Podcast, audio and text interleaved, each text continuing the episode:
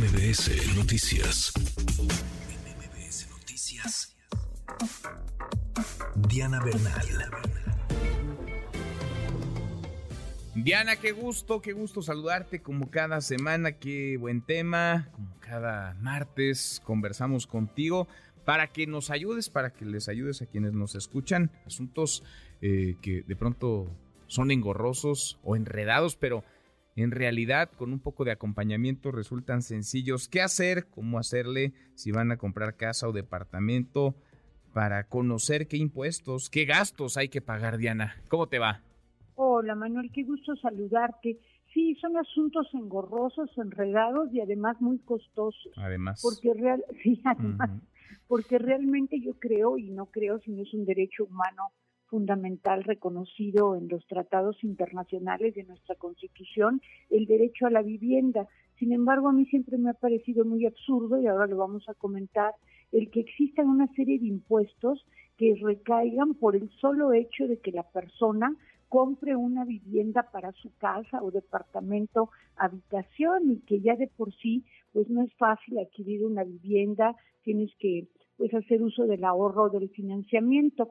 Y en este caso, pues la recomendación, Manuel, es que también desde un principio las personas que piensen comprar un inmueble hagan el cálculo de todos los gastos e impuestos que van a tener que pagar, porque tienen que pagar en todas las entidades federativas, pero me voy a referir en la Ciudad de México, porque son contribuciones locales, un impuesto que se conoce como impuesto sobre adquisición de inmuebles. O sea que por comprar un inmueble yo lo tengo que pagar. Voy a poner un ejemplo porque como es muy complejo el tema, probablemente así se pueda ver más claro. Si una persona va a adquirir una vivienda, digamos, un promedio de 3 millones de pesos, este impuesto sobre adquisición de inmuebles es de 133 mil pesos. Y además de eso tiene que pagar más de 20 mil pesos por derechos de registro público, más aparte los gastos notariales que en este tipo de inmuebles oscilan entre 22 mil o 30 mil pesos. Entonces, esto es tan alto que el propio gobierno de la Ciudad de México lo ha tenido que subsidiar, lo que se me hace un poco absurdo. Antes se subsidiaba solo en jornada notarial, pero ahora se subsidia todo el año siempre que no adquieras más de una vivienda al año, lo cual me parece correcto. Entonces, este subsidio implica que te van a descontar en un inmueble de este tipo hasta 30%, que vienen siendo cerca de 40 mil pesos, y tu impuesto va a quedar en alrededor de 93 mil pesos.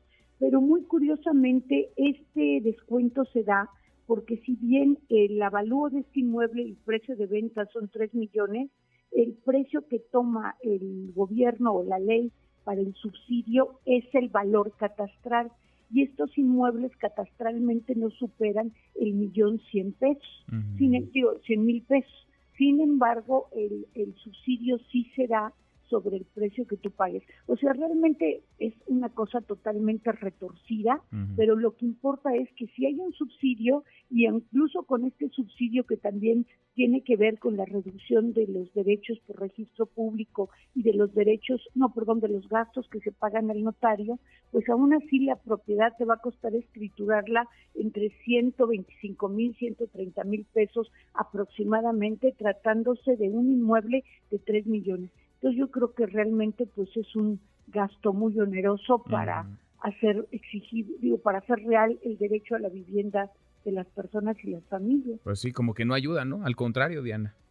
Desalienta. Imagínate, tú con mucho sacrificio hiciste para comprar una vivienda y en un momento dado te dicen que tienes que pagar de gastos, impuestos, esta cantidad, pues sí, yo creo que desalienta y que son esos temas que para este pues esta nueva era o este nuevo milenio deberían ir reflexionándose para desgravar este tipo de actividades de las personas, sobre todo las que compran vivienda media o baja. Claro, totalmente, totalmente. Diana, qué gusto escucharte como siempre, muchas gracias. Qué gusto, Manuel, feliz tarde, gracias a ti. Igual para ti, muy buenas tardes.